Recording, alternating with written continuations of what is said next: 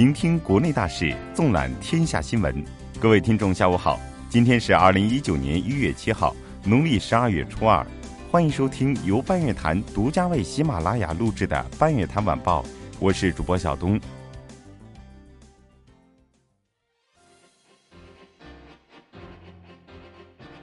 国内方面，政治领域，中共中央办公厅印发《中国共产党纪律检查机关监督执纪工作规则》，并发出通知，要求各地区各部门认真遵照执行。经中央军委批准，中央军委办公厅日前印发《军队文职人员管理若干规定（试行）》，自二零一九年一月一日起施行。科技部部长王志刚表示。科技部将鼓励支持民营企业参与国家重大科技任务。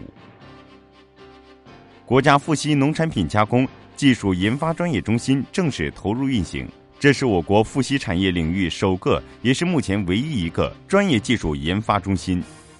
法治领域，北京知识产权法院终审认定世界之窗浏览器过滤广告功能构成不正当竞争。判决世界星辉公司赔偿腾讯公司经济损失及合理支出一百八十九万余元。中国科协党组成员、书记处书记陈刚涉嫌严重违纪违法，目前正接受中央纪委国家监委纪律审查和监察调查。一批学习类 APP 企业共同发布行业自律倡议，明确在内容审核方面杜绝色情、暴力、网络游戏、商业广告及违背教育教学规律等内容。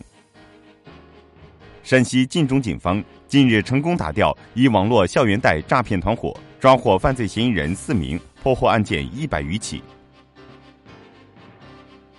有网友爆料称，在海底捞火锅店用餐时，店内播放宣传片的电视突然出现不雅画面。海底捞方面表示，警方已介入调查。科技领域，中国科研人员在对抗宫颈癌方面取得重大进展。他们研发的新一代 HPV 疫苗有望预防百分之九十九宫颈癌。体育领域，中国男足主帅里皮在谈到球队目标时表示，希望国足能给中国球迷和本届亚洲杯带来惊喜。社会领域，二零一八年长江干线年货物通过量达到二十六点九亿吨，同比增长百分之七点六，稳居世界内河首位。六月九日，旅客可通过幺二三零六网站或电话购买除夕二月四日的火车票。根据关于二零一九年度基层工会开展慰问活动有关经费事项的通知，北京市提高会员生日慰问标准，标准由二百元提高到三百元。民生领域，六日天宇上演日偏食罕见现象。我国中东部地区、北方大部分地区可见带食日出。研究生花万元打造仙女寝室，引发热议。该校保卫处表示，当事人或将面临处分。天文专家表示，同即将过去的农历戊戌狗年一样，农历己亥猪年也是一个平年，共有三百五十四天。国际方面。美国白宫和国会民主党各派代表就修建美国和墨西哥边境隔离墙拨款等问题举行磋商，但未取得实质性突破。这意味着已超过两周的美国联邦政府停摆还将继续。